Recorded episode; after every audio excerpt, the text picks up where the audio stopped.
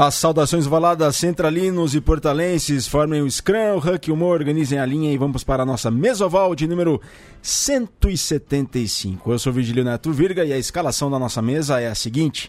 Ele, que nunca dá mole, boa tarde, Luiz Cole. Ô, oh, Virga, é, salve, salve, pessoal.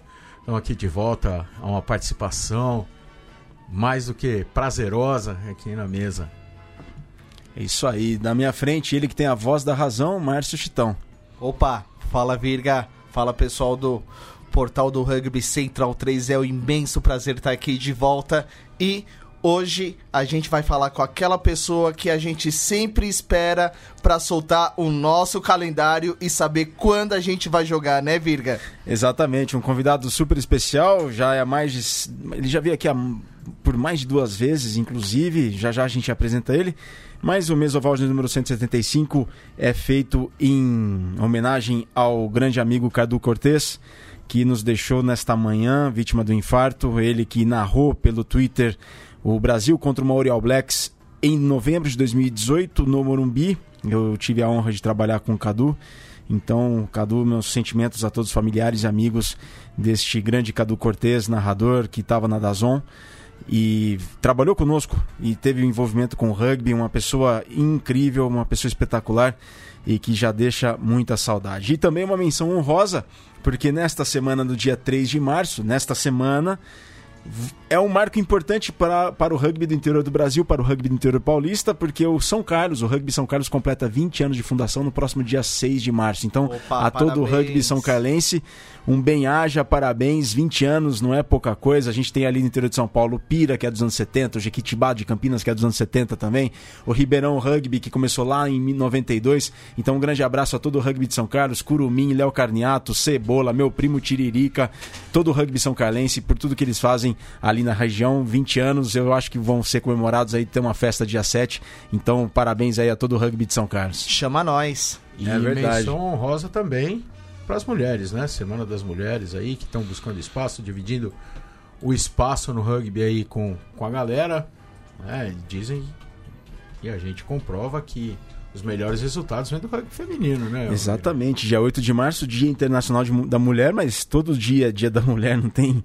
Mas é uma data especialíssima. Inclusive, no dia 7, a a seleção brasileira de 15 joga eliminatórias para a Copa do Mundo da Nova Zelândia 2021 em Medellín, na Colômbia, no estádio Cinquentenário às duas da tarde pelo horário da Colômbia. Se não me engano, aí checar, é uma, são duas horas a menos. Uma, uma só. Uma hora a menos. Então, às 15 horas no horário de Brasília, Brasil e Colômbia pelas eliminatórias da Copa do Mundo na Nova Zelândia 2021.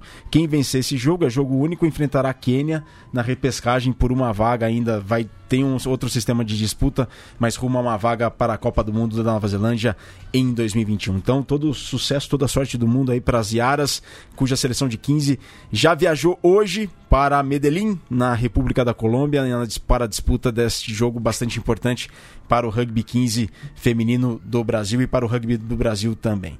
Bom, muito obrigado a todos. Mandem suas perguntas. Estamos ao vivo pelo Facebook do Portal do Rugby. Deem seu like, suas sugestões. O nosso convidado está aqui, a gente já apresenta ele agora. Renato Oquioneiro, gerente de competições da Confederação Brasileira de Rugby, também da Federação Paulista de Rugby. Uma boa tarde, é uma honra recebê-lo aqui mais uma vez nos microfones da Central 3 para o Mesoval. Boa tarde aí, bom dia, boa noite aos portalenses, né? Queria agradecer mais uma vez o convite e vamos tentar falar um pouquinho sobre rugby, calendário e outras coisas mais aí.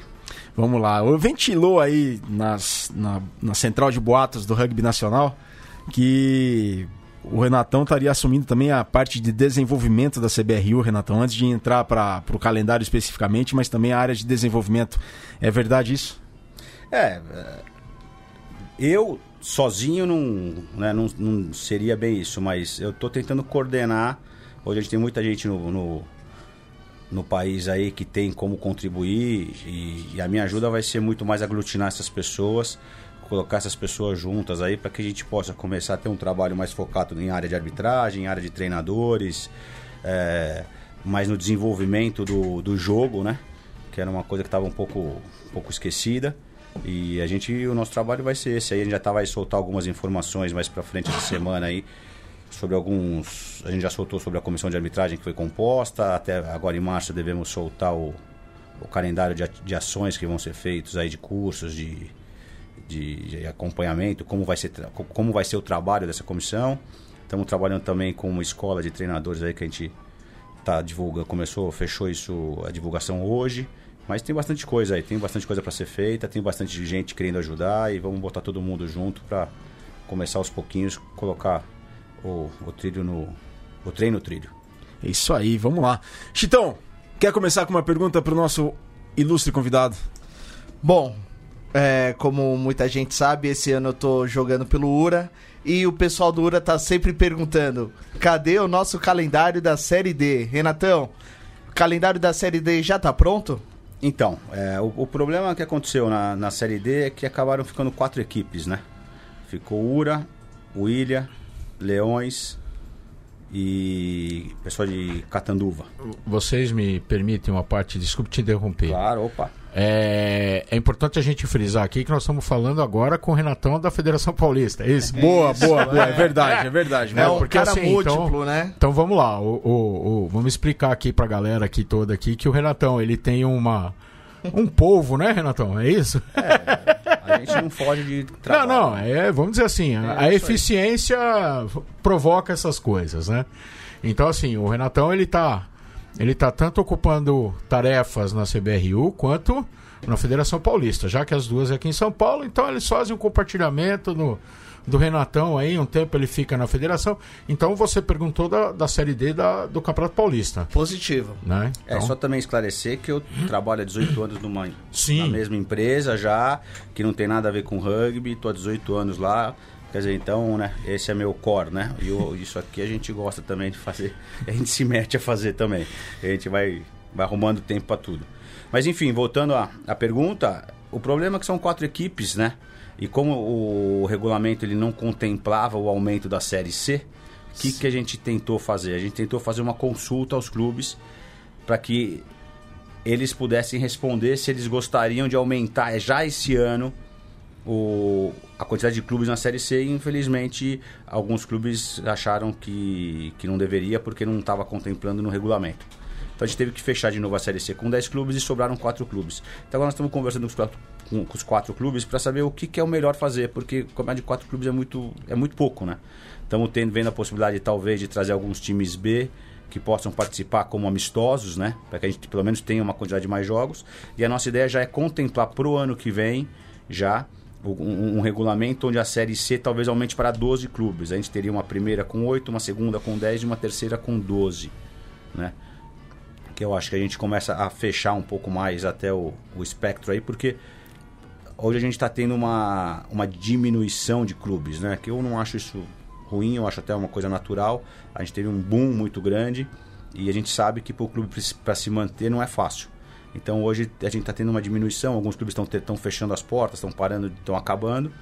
Então a gente tem que começar de novo readequar o nosso calendário para que possa comportar todo mundo que tem feito um bom trabalho aí é, dentro de um, de um cenário que o cara possa jogar numa pelo menos aí 12 jogos no ano oficiais aí pelo menos. E Renatão, como é que está o calendário nacional? Como é que você, qual que é o ponto de situação do calendário 2020 do rugby do Brasil? É, o pontapé de saída qual é? Quais são, qual que é o plano de ação? Se há prioridade? Como é que qual que é a configuração atual do calendário do rugby do Brasil de clubes para essa temporada 2020? É, então vamos lá.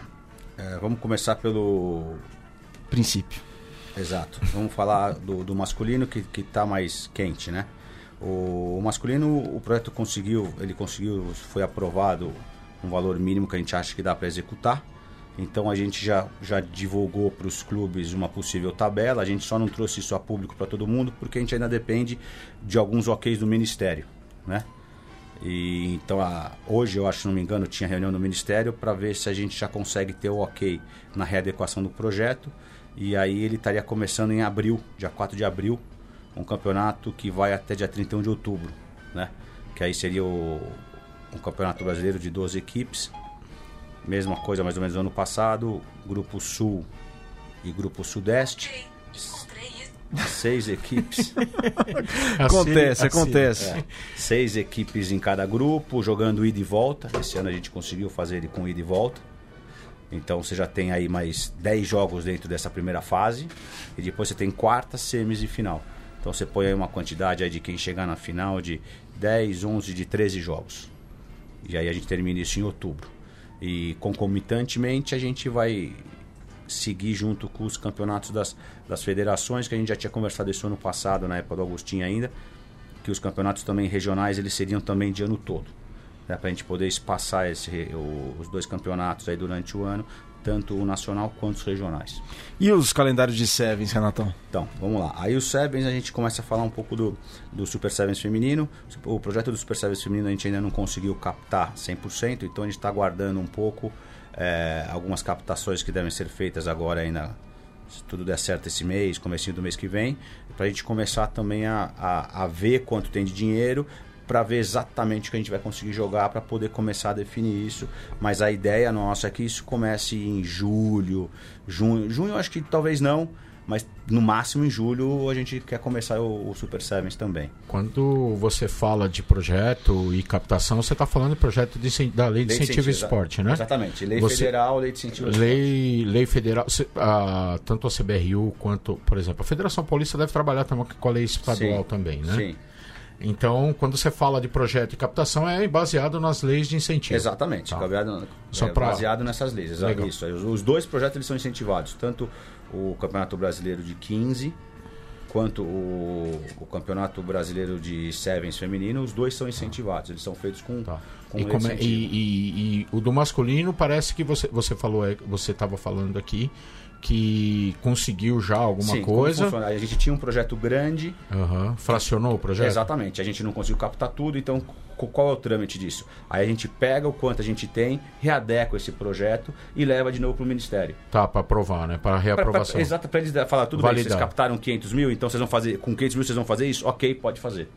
Entendeu? Então a gente está nesse passo no, no masculino. O, do, o do, do, feminino, como é que tá? O do feminino, a gente falta ainda chegar numa verba mínima que a gente imagina tá. que seja o suficiente para poder fazer um torneio mais ou menos nos pés, do, no mínimo igual ao ano passado. E aí a divulgação da tabela está de, dependendo disso aí depende, também. E, depende, porque o que acontece? Dependendo do dinheiro que eu tenho, é, é, é, o tipo de formato de torneio que eu vou fazer. E outra, e você aí... tem que ter autorização também para poder executar o projeto. Exatamente, exatamente. Então a gente fica ah. meio amarrado na burocracia, mas são trâmites aí. O que eu vejo como positivo é que ano passado a gente estava em, por exemplo, em agosto a gente não tinha nada. Né? A gente não sabia uhum. dos campeonatos. Esse ano nós estamos já em comecinho de março e essa tabela do, do, do, masculino, por exemplo, ela já foi discutida com os clubes em fevereiro. Porque, porque justamente, a gente, se a gente for lembrar do, dos anos, do, do, do último ano, né? A gente teve o campeonato de 2018 executado em 2019, né? É, aí a gente está falando um pouco do. A gente está falando do brasileiro de Seven. Né? Isso. Então, isso é, não é um, esse não é um projeto incentivado. Tá. Né? Ah, tá. Entendi. O que, que aconteceu aí? A gente, a gente tem direito ao bolso atleta. Né? A, a, o rugby, todos os esportes olímpicos, eles têm direito a pleitear o bolso atleta. E você tem que ter alguns eventos que você faz para que você fala. Ministério, eu fiz o Campeonato Brasileiro de Seven aqui, então esses três ranqueados, esses três melhores times têm direito ao bolso atleta. Tá, a gente teria que ter feito isso em 2019 devido a essa correria, a gente não teve prazo. Então, o que a gente fez? A gente fez um, uma solicitação ao Ministério pedindo para que se a gente pudesse fazer isso em 2019, em, dois, é, em 2020, né? porque o campeonato seria em 2019. Aí o Ministério falou: tudo bem, vocês têm que fazer então, até o final de fevereiro, um campeonato aonde seja contemplado o Bolsa Atleta. Então foi o campeonato que a gente fez em Taubaté agora. Sim. Que eram das seleções estaduais de Seven, mais o brasileiro de Sevens. Então, os, os três colocados em cada categoria vão ter direito ao Bolsa Atleta a partir Maravilha. do ano que vem, né? Porque aí ele, a gente vai escreve ele para ele começar a receber a partir de 2020. Claro, isso se o Ministério continuar pagando, né? Isso não depende mais da CBRU, né? A gente uhum. faz os trâmites, mas a gente, isso vem acontecendo já faz tempo e a gente nunca teve problema. E o juvenil, Renatão? De Sevens? Então, o, o juvenil de, de, Sevens ele aconteceu agora e a gente está começando já a, a, ver o que, que a gente vai fazer esse ano, né? Esse ano a gente tem, ontem mesmo a gente estava em conversa um pouco com o pessoal do, do alto rendimento e a gente tem uma necessidade de fazer essa molecada jogar mais, né? Então a ideia talvez é transformar esse ano o Campeonato Brasileiro de Sevens, que dá direito ao Bolsa Atleta, para clubes, não mais seleções né? E talvez conseguir fazer um campeonato no segundo semestre de seleções de 15, né? Para a categoria de base. Então a gente está. Isso requer recurso, requer algumas coisas, mas a gente tem trabalhado internamente para que a gente consiga buscar isso, para a gente poder começar a fazer que essa molecada jogue mais, que eles tenham um objetivo de estar tá jogando no seu estado, para buscar uma seleção estadual, para poder jogar um campeonato legal, entendeu? A gente. É, é fato hoje que todo mundo hoje dentro da CBRU enxerga que o trabalho é o clube, o trabalho é a molecada, precisamos colocar essa molecada para jogar, precisamos dar jogo para esses meninos, é... enfim, e é isso é o foco, né? Senão a gente, a gente não, não, não, não é que não tem o porquê, mas senão a gente não vai chegar onde a gente pensa que a gente pode chegar. Então a gente vai começar a virar um pouco o canhão para esse lado aí, a gente deve ter boas devemos ter boas notícias em breve. Aí a gente está trabalhando para isso. O Mário Zerbeto, lá de Floripa, ele coloca aqui uma pergunta, Renatão. Eu acho que você respondeu, eu devo ter deixado passar. Renato, como o Sevens Brasileiro 2019, esse último, em fevereiro, não foi incentivado, o próximo de 2020 será? Tem projeto para isso? Não tem. A gente ainda. O, os dois projetos federais. A gente tem três proje quatro projetos federais que tramitam dentro da CBRU. Um é de desenvolvimento pequeno, que ele, foi, ele captou muito pouco e a gente está vendo agora como se a gente vai tentar captar mais ou se a gente vai colocar ele para funcionar, mas tem muito pouca verba para isso, estamos entendendo. A gente tem o campeonato, o, o projeto de alto rendimento, né? E a gente tem o, o brasileiro de 15 e temos o Sevens feminino. Então esses são os quatro projetos. Esse aí a gente ainda não escreveu, até porque também você escrever um projeto de demanda, tempo, trabalho, e a gente não está conseguindo captar tudo nos outros projetos. E tem muita coisa acontecendo ao mesmo tempo também. É, falta de braço, né? Isso é fato, mas o grande problema é isso. A gente ter mais um projeto. Se eu não consigo captar tudo nos outros, eu ter mais um projeto, entendeu? Talvez você vai dividir a verba que iria para um. É, seria um poder, a mais para. Eu poderia, a gente poderia chegar lá e falar, então vamos dividir. E aí você não, acaba não, fazendo aí, três, aí... quatro projetos mais ou menos. Tá. Entendeu? Então, o que, que a gente tem que pensar em fazer? É melhorar o relacionamento com as empresas para que a gente possa começar a buscar mais no, buscar novos patrocinadores, onde a gente consiga enxergar nesses patrocinadores um, um, um possível investidor numa lei de incentivo e aí sim começar já a escrever esses novos projetos para que essas, pessoas, essas empresas entrem nesses projetos para a gente possa colocar ele para funcionar. Renatão, ano passado, quando você assumiu a CBRU, quando você foi convidado para fazer parte da, da CBRU, é, surpreendeu muita gente. Já vista o teu trabalho dentro da Federação Paulista e, enfim, surpreendeu bastante gente. E aí levantaram uma seguinte questão que eu discutia com alguém ano passado aqui no Mesoval, um pouco antes de entrar, que a gente visualizava alguns cenários, os cenários ideais para o rugby do Brasil. Renatão, qual que é o seu objetivo de trabalho dentro da CBRU e qual que é o cenário ideal em questão no que diz respeito a torneios e eventos para o rugby do Brasil? Como é que você vê um cenário ideal no, no que diz respeito a eventos e torneios para o rugby do Brasil que você queria que muito acontecesse? Eu tenho certeza que você deve estar fazendo para que isso aconteça. É uma é. pergunta ampla, genérica, Sim, mas, mas lá, o né? seu vamos, sonho. É. A gente tem que voltando um pouco ao que foi falado antes, a gente tem que hoje o trabalho tem que ser na base. Então a gente precisa a gente precisa começar a criar alguns torneios, alguns campeonatos né, para a molecada jogar. Que a molecada jogue mais, com mais frequência. Em contrapartida disso, a gente tem que estar tá trabalhando em vários pontos. Um deles é o que? A capacitação desses treinadores, dessas pessoas que estão nas, nas outras federações, no, nos outros clubes, né? A gente tem que começar a capacitar melhor essas pessoas, capacitar melhor essas pessoas para que o jogo seja, seja melhor. Então, isso é um ponto. A gente tem que criar, é, criar campeonatos na categoria de base que sejam atrativos para a molecada, para a molecada jogar, se divertir e começar a criar um pouco mais de bagagem. Dentro disso, a gente tem os campeonatos de primeira divisão. A gente, obviamente, hoje a gente tem uma, a gente precisa, a minha, na minha visão é o que a gente tem que ter um campeonato forte em cima. Por quê? Para que para a molecada embaixo olhar para cima e, e falar jogar. É né? lógico, entendeu? Eu quero estar tá lá. Então, eu, eu, eu, eu acredito que quanto por isso que eu falo que essa diminuição de clubes ela não é ruim. Né? Eu acho que você tem que ter talvez um campeonato de primeira divisão mais enxuto ainda, mais forte, entendeu? E que ele seja um espelho, que ele seja uma coisa onde as pessoas olhem e queiram estar lá. Tá. Mas não pode Entendeu? significar menos praticantes esse número baixo de clubes aí, Renatão? Não te preocupa? Assim, o que que... Primeiro nós temos que... A primeira pergunta é o seguinte, o que que, é- o que que é um praticante? Né?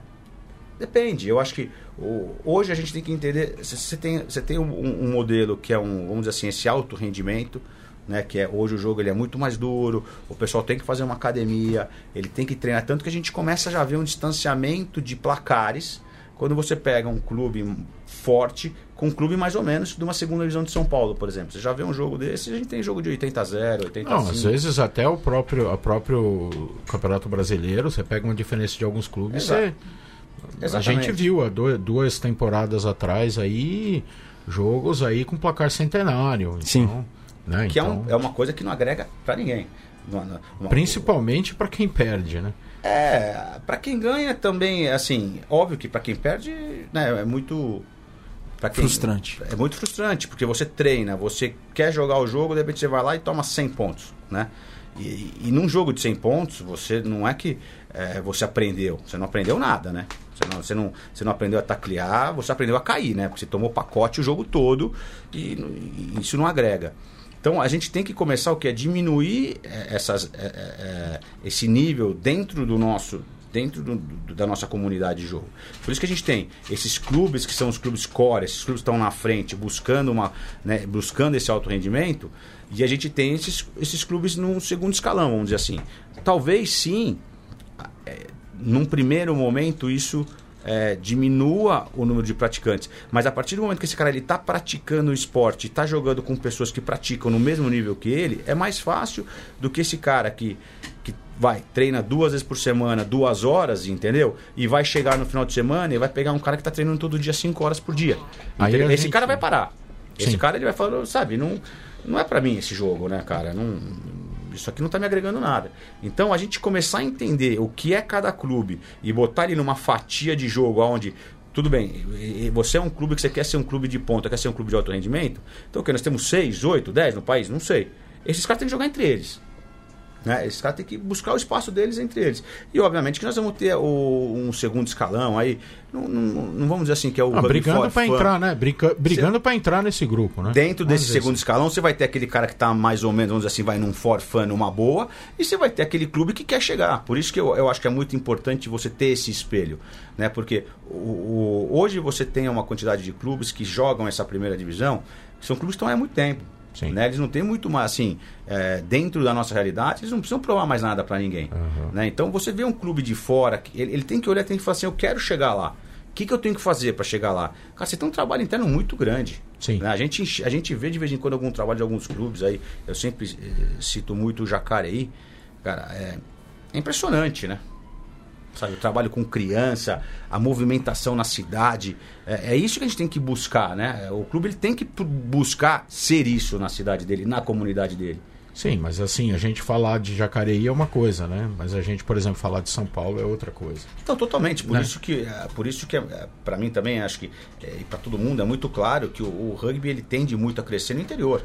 né? Fora de grandes centros, né? Aí a ser pergunta, aproveitando esse esse esse papo assim da gente querer fortalecer os clubes, como é que tá o papo, como é que tá o trâmite agora para essa questão dos torneios com a federação? Porque a gente pega aí, por exemplo, o- a primeira divisão do Campeonato Brasileiro, ela é concentrada sul-sudeste. Sim.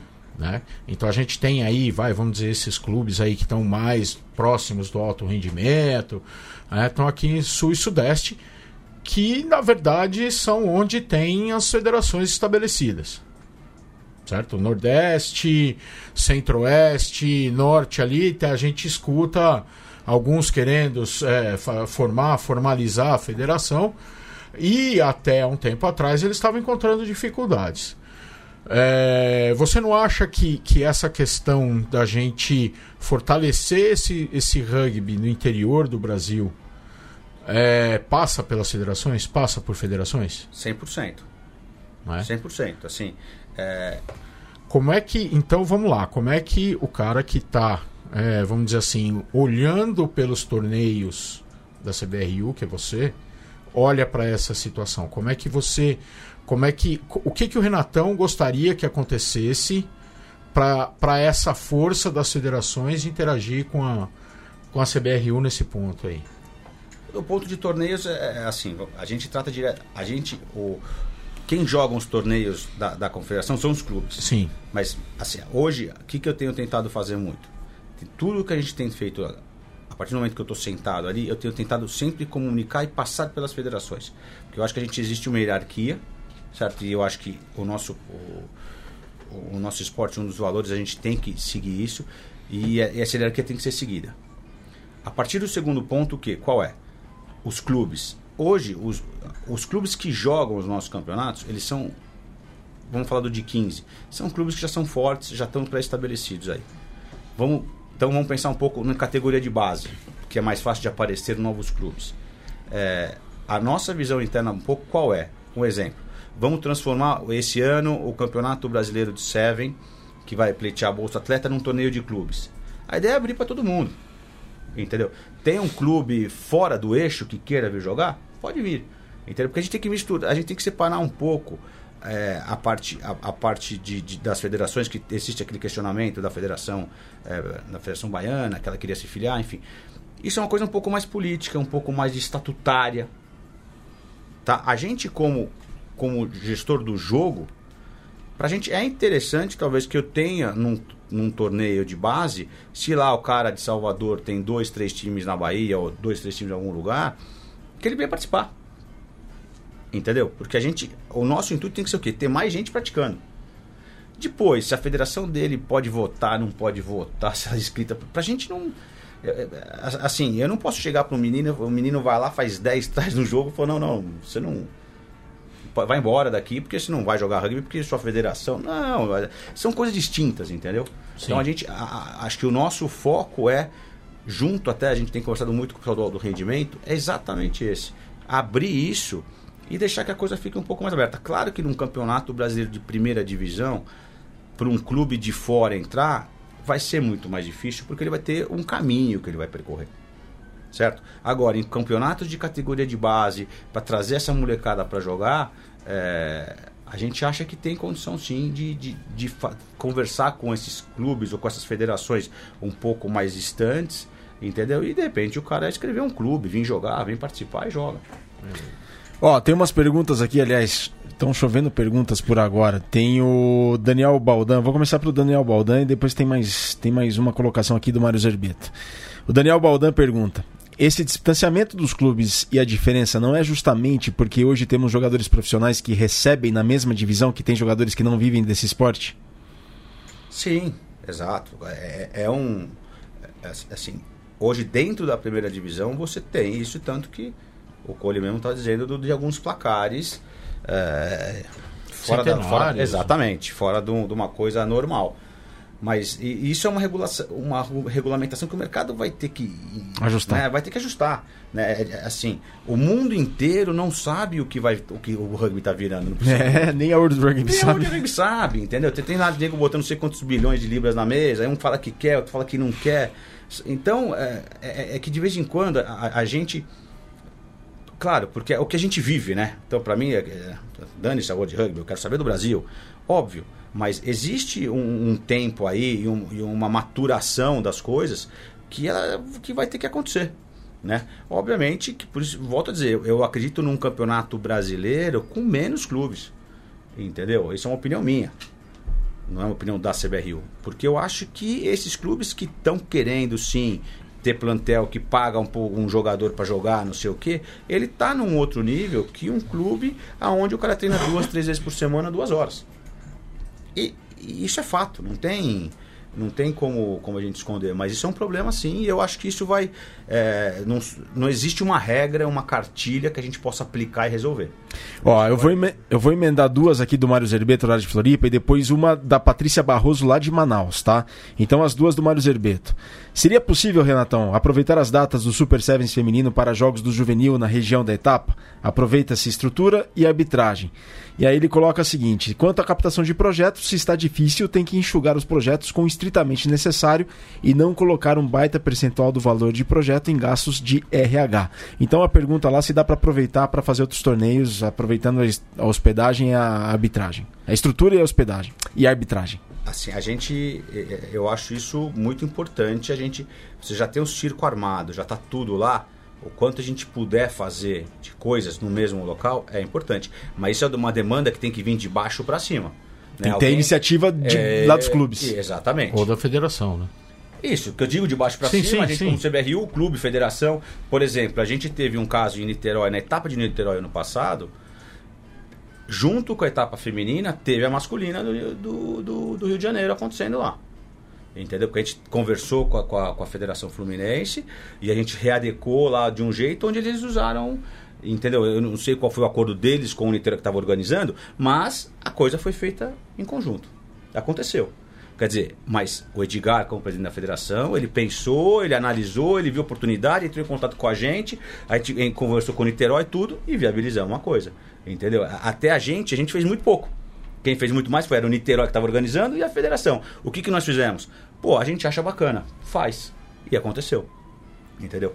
Em relação à outra pergunta do Zerbeto, né? Gasto com RH. Isso, Zerbeto. Se ele pegar meus dois projetos, é, eu tenho zero de RH nos dois projetos. Bom, a Patrícia Barroso coloca: Olá, Renatão, tenho duas perguntas.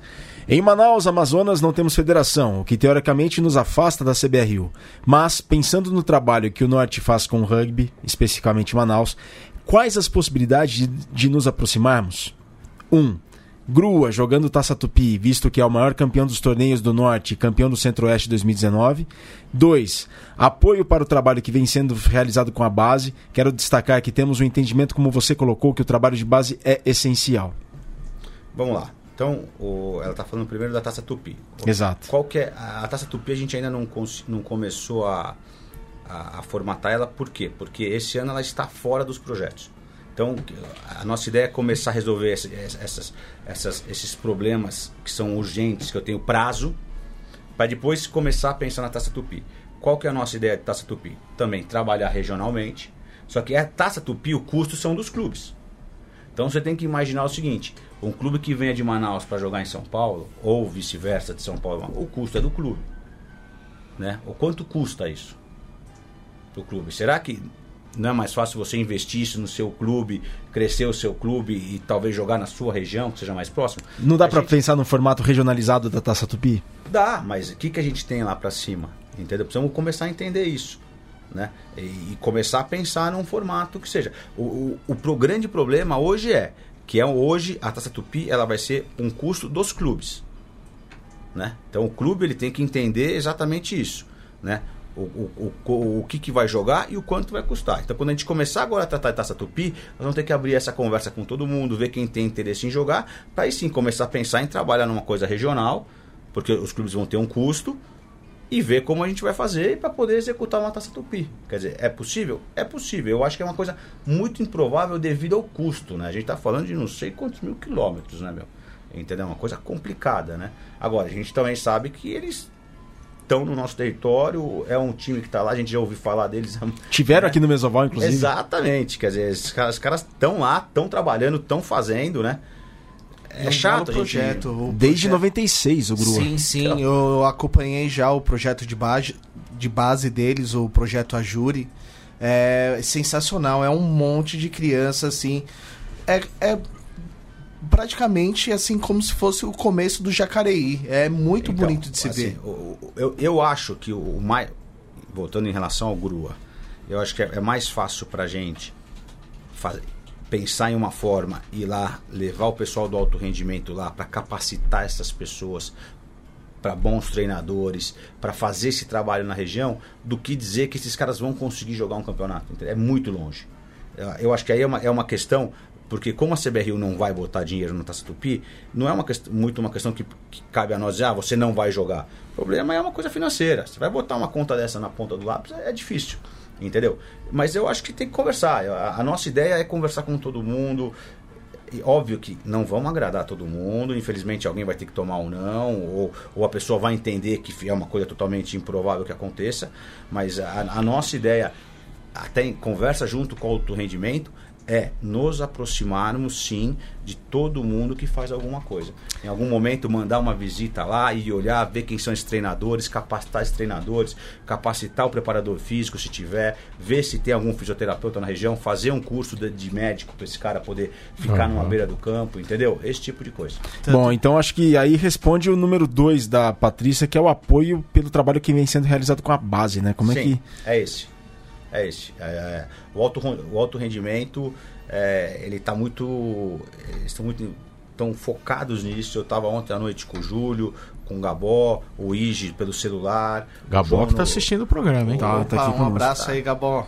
Ele trabalha pouco esse aí. Tanto que eu até ia falar que o Gabó teve esses tempos lá em Manaus capacitando o pessoal lá, né? Exato. É. Mas aí que tá. A gente quer mudar um pouco isso. Vai, capacita e vai embora. Entendeu? A gente tem que criar alguns mecanismos de poder dar um acompanhamento. Entendeu? Vou lá, capacito e fico venho conversando com esse cara para saber o que, que você está fazendo. O que você está fazendo? Como é que você está? Qual é a sua dificuldade? Gerenciando, né? Exatamente. Entendeu? Porque é- é- não, não adianta eu ir lá capacitar, virar as costas e ir embora. Claro, isso funciona. Mas não é o que a gente acha que. É o que a gente vem fazendo há muito tempo e não é o que a gente acredita que vem dando resultado. Então a, a nossa, a, nossa, a construção do alto rendimento que eles estão trabalhando bastante é exatamente nisso. Em algumas ferramentas, em algumas formas que a gente possa chegar nos lugares, capacitar e continuar tendo um acompanhamento dessas pessoas para entender o que elas estão fazendo, quais são as dificuldades que elas estão tendo. Entendeu? E que eles possam ser suportados de alguma forma. E o pessoal do GRU é um pessoal guerreiro, né, cara? É um pessoal a, por- guerreiro. a Patrícia teve no começo de fevereiro aqui em São Paulo, fazendo curso de verão lá da, da USP, lá de, de gestão de projetos, é, É, gestão de, de esporte, lá na, na USP. Então, é assim, é, é um pessoal bem guerreiro. Então, assim, é. É o pessoal que vai atrás, né? Não, Vai não atrás, espera chegar, vai Exatamente. atrás. Você- E aí eu vou te falar, né? Já foi demonstrado. Tem sangue, tem sangue Jequitibá lá, né? O, É. Grande gordo. mestre gordo. O que, que você queria falar, Renatão? Não, assim, fazer rugby em São Paulo é difícil. Fazer rugby no interior de São Paulo é difícil. Fazer rugby em qualquer lugar Qualquer é difícil. lugar é difícil, Os né? caras estão longe de tudo. Vocês acabaram de falar, 96 parece o projeto. Cara, alguma coisa está sendo feita. As pessoas, elas já estão lá, elas já estão trabalhando. E são pessoas que recebem não sempre e continuam trabalhando. Eu acho que isso é uma coisa que está faltando muito no, no nosso meio. As pessoas que fazem. Né? Porque acho que sentar, reclamar. é, eu vejo aí, eu tenho né, meu fã-clube aí. entendeu? É, hoje o presidente do fã-clube ele não pôde assistir. Mas, é, cara, o, o que, que as pessoas estão fazendo pelo rugby ao invés de ficar criticando? O que, que você faz pelo seu clube? Entendeu? Sabe? Tem, tem gente que reclama que não vai nem na academia para poder jogar melhor pelo clube. Dizer, então aí fica muito fácil, meu. Eu acho que o exemplo do, do GRU é uma coisa totalmente oposta. Eu não conheço ninguém lá, nunca fui, nunca conversei com ninguém lá, mas eu tô no meio há muitos anos e eu escuto sempre esses caras estão lá, estão trabalhando, estão perguntando, estão querendo fazer. A gente tem que, de alguma forma, tentar alguma coisa que a gente possa que seja 5%, mas ajudar eles em 5%, eu acho que já é alguma coisa que, que é a nossa função de fazer. Bom, e o Cleiton coloca: abraço a todos. O Cleiton Rodrigues lá de Varginha. Oi, abraço a todos, principalmente ao Renatão, um grande lutador do rugby nacional, Cleiton lá de Varginha. Chitão, você tinha uma pergunta? É, agora eu queria falar sobre o rugby 15 feminino.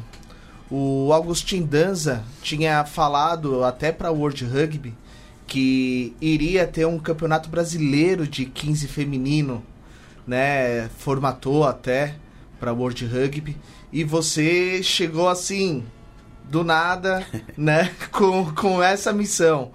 Queria saber como que tá essa missão do do rugby 15 feminino, vai rolar ó, agora 2020, como que tá os- o andamento?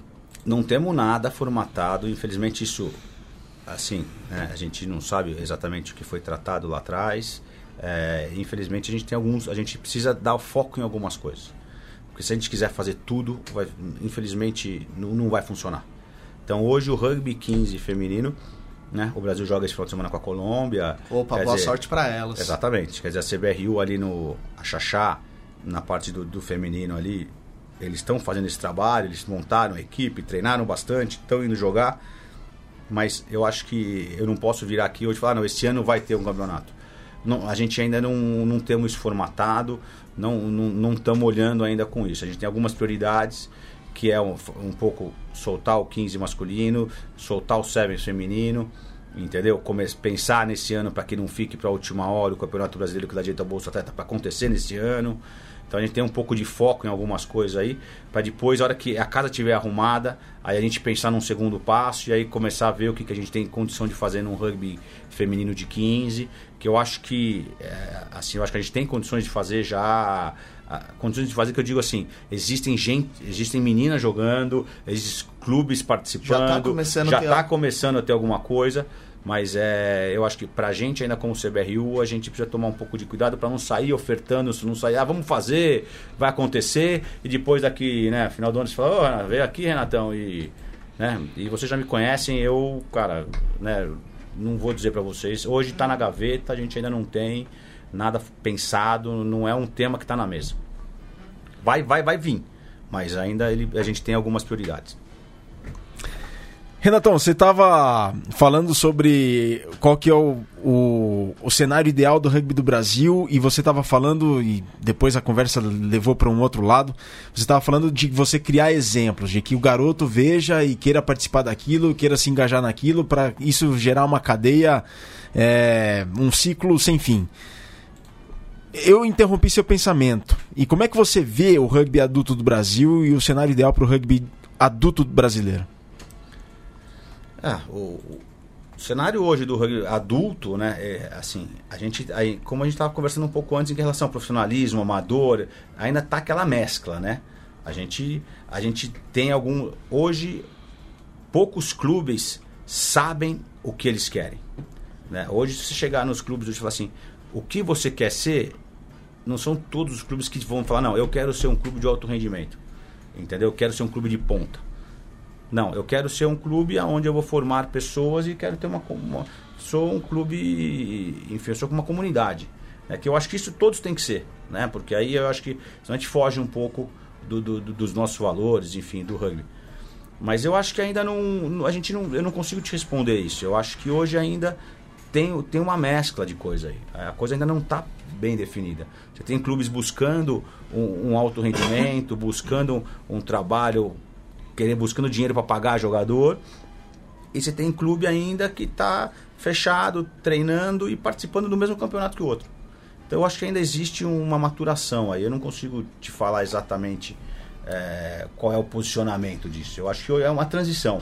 Hoje a gente viu uma transição que a gente ainda não conseguiu entender para que lado que ela vai, como ela vai e, e quem são e quem vai jogar o que, né? Quem onde cada clube vai, vai se colocar. Olha, o Eduardo Cipriano coloca: abraço ao Renato, o rugby do interior tem muito a crescer, Mastodontes Catanduva Rugby, MCR, vai voltar a ser grande, já está dando seus primeiros passos. Grande, o Mastodontes que revelou o, Nelson. O Rebolo. O Nelson, o Nelson, o Rebolo. O Árabe coloca, lá de Vitória, no Espírito Santo, queria agradecer a atenção e disponibilidade do Renato em conversar até mesmo por telefone no escritório da CBRU. Diz a ele que mandei um, hoje um mini relatório das coisas em Vitória. Tá dito aqui, Árabe, pro Renatão. O João Rosolém, ele faz uma pergunta. Ele faz uma pergunta. Como a CBRU irá trabalhar com os times junto à Federação de Rugby League? Uma vez que vem surgindo cada vez mais clubes no League e alguns até mesmo migrando para esta modalidade. É, essa pergunta cabe Pra mim, não. Você não tem envolvimento algum, né, zero. Renatão? Zero. Só faltava né? essa. Zero, você vai zero. me chamar aqui, vai o Renato dos torneios do rugby. Aí você me mata, né, meu?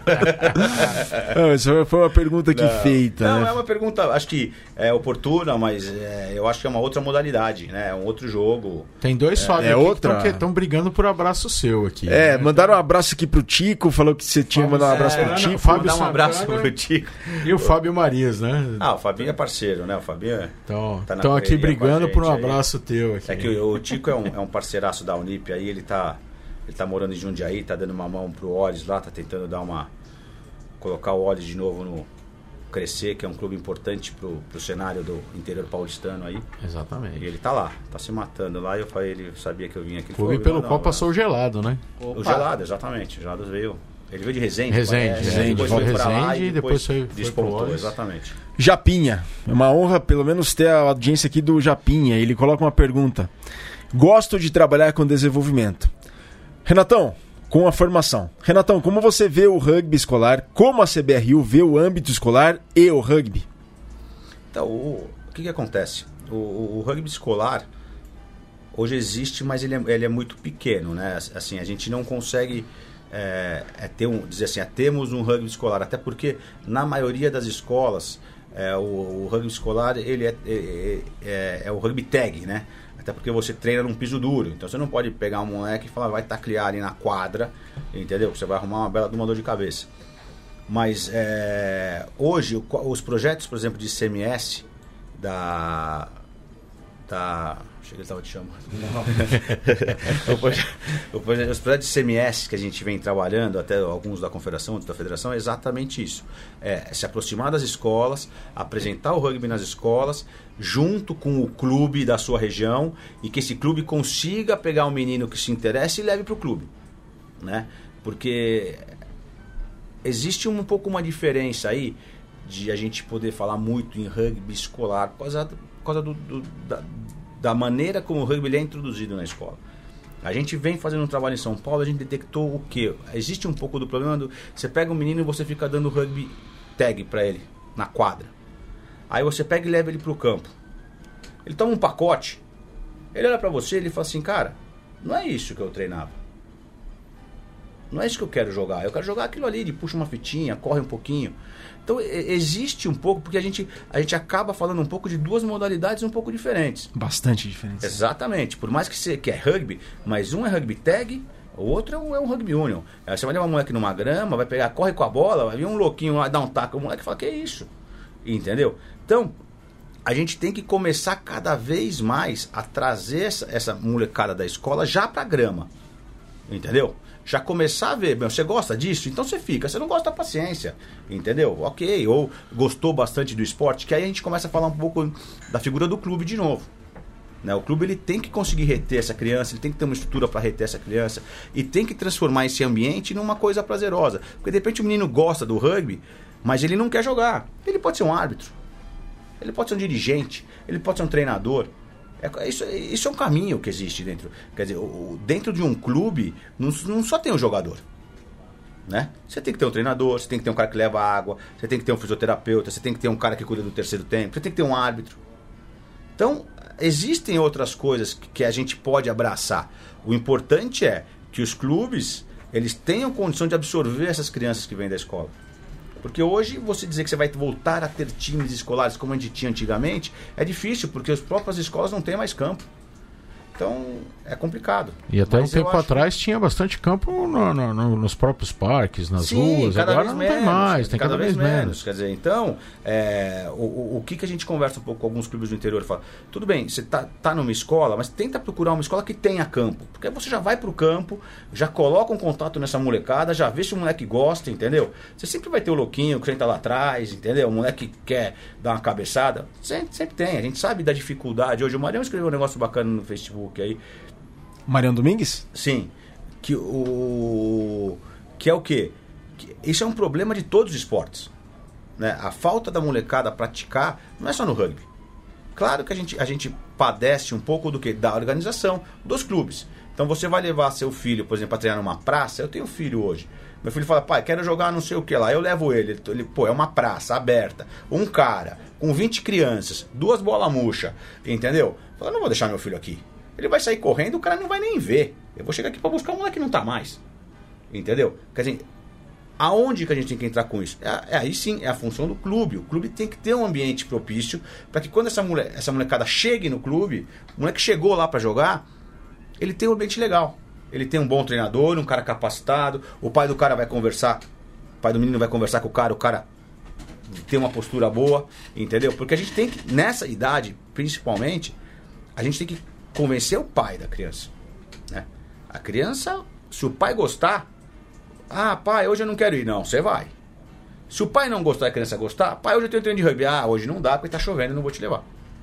Entendeu? Então a gente tem que aprender um pouco com isso. Mas eu acho que o Japinha faz um trabalho em escola eu acho que a gente tem que O, o, no fundo, nós temos que entender como nós vamos pegar essa, esse menino da escola e botar ele na grama.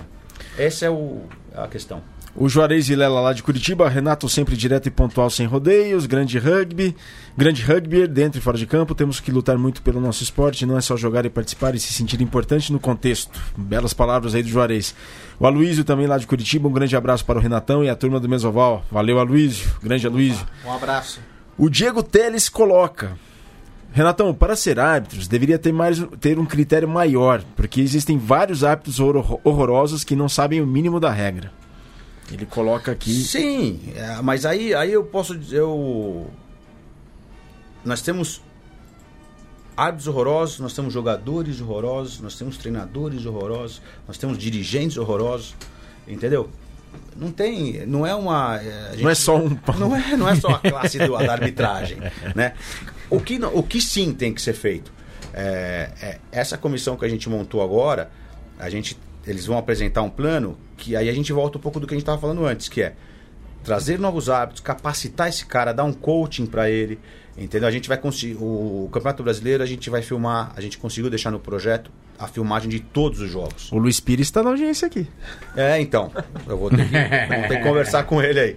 É, então a gente vai filmar os 67 jogos do campeonato. Então com isso o Xavier já está conversando junto com o Mariano, com, com o Bragoto, com o Vitor Hugo, com a Natasha, achando árbitros, até alguns internacionais, que vão fazer análise de dois, três jogos por mês. Para voltar isso, para que a gente possa fazer um trabalho junto ao árbitro. É, assim, eu venho conversando bastante com essa nova comissão que foi montada exatamente disso. A gente precisa criar um, uma coisa onde a gente crie novos hábitos, capacite e continue capacitando o cara, continue, continue dando um coach para ele, para que ele melhore. E, e, isso é um caminho também, isso é um processo. A gente não vai melhorar a arbitragem do, do dia para a noite, mas eu acho que a gente tem que começar a fazer, né? Assim, o que me incomoda sempre é, eu sou um cara, eu sou um cara operacional, não sou muito um cara de planejamento. Né? Eu ficar numa mesa quatro horas planejando me dá coceira. Aí você fala em 10 minutos, vamos fazer isso, vamos, entendeu? Eu acho que a gente tem que fazer, a gente tem que sair fazendo, até porque a gente vai errar, a gente vai acertar, a gente vai pilotar e aí a gente vai melhorando. A gente vai colocando as coisas na mesa e vamos fazendo, buscando uma coisa melhor para todo mundo. Ó, oh, o Mário Gerbeto também, enchendo de perguntas, faz uma pergunta intrigante aqui. Renatão, você trabalhou com as duas lideranças. Como está o trabalho do novo CEO? Houve mudanças na forma de atuar? É, assim, o... são pessoas completamente diferentes, né? É... Hoje a gente tem um. um...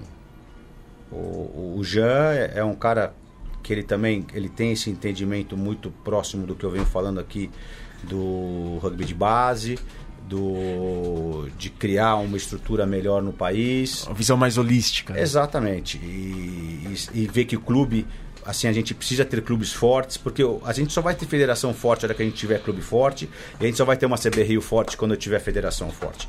Quer dizer, então as pessoas criticam a federação, mas ele não olha o clube dele, que tem chega num jogo com 12 pessoas. Aí a federação critica a CB Rio e também não olha que o campeonato dele tem só dois times jogando. Entendeu? E, e isso é, uma, é, é, normal, a gente, a gente tem que ser. Essas, essas instituições são reflexos de quem está embaixo. Né? Então, a gente tem que entender cada um na sua caixinha, fazer o seu trabalho, melhorar a sua comunidade, o seu entorno e, e fazer com que isso cresça. E o Jean tem muito essa visão. Né? Ele estava próximo ao Pasteur, quando ele voltou para participar um pouco mais do rugby, vendo o Pasteur com as categorias de base, ajudando em captação. Então ele, tem, ele, ele entende dessa forma também. Acho que temos que manter o alto rendimento, porque não podemos pegar e fazer tudo que foi feito até agora e jogar fora, né? É uma estupidez. Mas é, a gente pode caminhar as duas coisas juntos, né? Acho que a ideia hoje é exatamente essa, é ter um caminho do desenvolvimento, um caminho trabalhando com arbitragem, trabalhando com, com, com capacitação de treinadores, de profissionais da área e ter o alto rendimento trabalhando. E quem tem o conhecimento hoje no Brasil disso é o alto rendimento. Então o alto rendimento tem que suprir o desenvolvimento com essa parte de conhecimento e, e isso está sendo, a gente está começando a, a colocar isso no papel e a gente vai ter boa, bastante coisa acontecendo é diferente. Ó, tem uma pergunta que um membro da mesa que não pôde estar presente hoje mandou pelo WhatsApp, então a gente reproduz a pergunta do grande Júlio Muralha. É, eu queria fazer uma pergunta para o Renato, que é o seguinte: é, o que, que a Federação Paulista de Rugby precisa? O que, que ela precisa? Ela precisa de apoio dos jogadores, apoio dos clubes, apoio dos dirigentes, apoio da comunidade do rugby, apoio das empresas. Ela precisa de voluntariado. Qual que é a necessidade da Federação Paulista? Porque os clubes, as associações, jogadores, a gente sabe a demanda que eles têm, mas o que, que a federação precisa? Bom, assim, óbvio que você está vivendo no mundo hoje, tudo a federação você pode dizer assim, hoje a federação precisaria de mais patrocinadores para você poder colocar em prática mais projetos, tanto de desenvolvimento quanto de, de alto rendimento, vamos botar assim, de campeonatos de primeira divisão, um bom patrocinador, que a gente, a gente tem, o ano passado a gente fez um projeto que a gente colocaria as semifinais e as finais ao vivo na ESPN, foi, fizemos esse projeto acho que três anos seguidos e não conseguimos arrumar um patrocinador com 350 mil reais para botar, acho que eram cinco jogos na TV ao vivo. É, isso seria uma coisa que, que ajudaria bastante. Mas uma outra coisa que a gente precisa também, a gente precisa que os clubes se estruturem bem. Que o clube entenda o seu papel. Que o clube entenda o que ele quer ser, entendeu? O clube ele quer ser 20 amigos que estão jogando rugby, treinando na praça só para bater uma bola, ou esse cara quer fazer um legado, ele, ele, ele quer construir alguma coisa.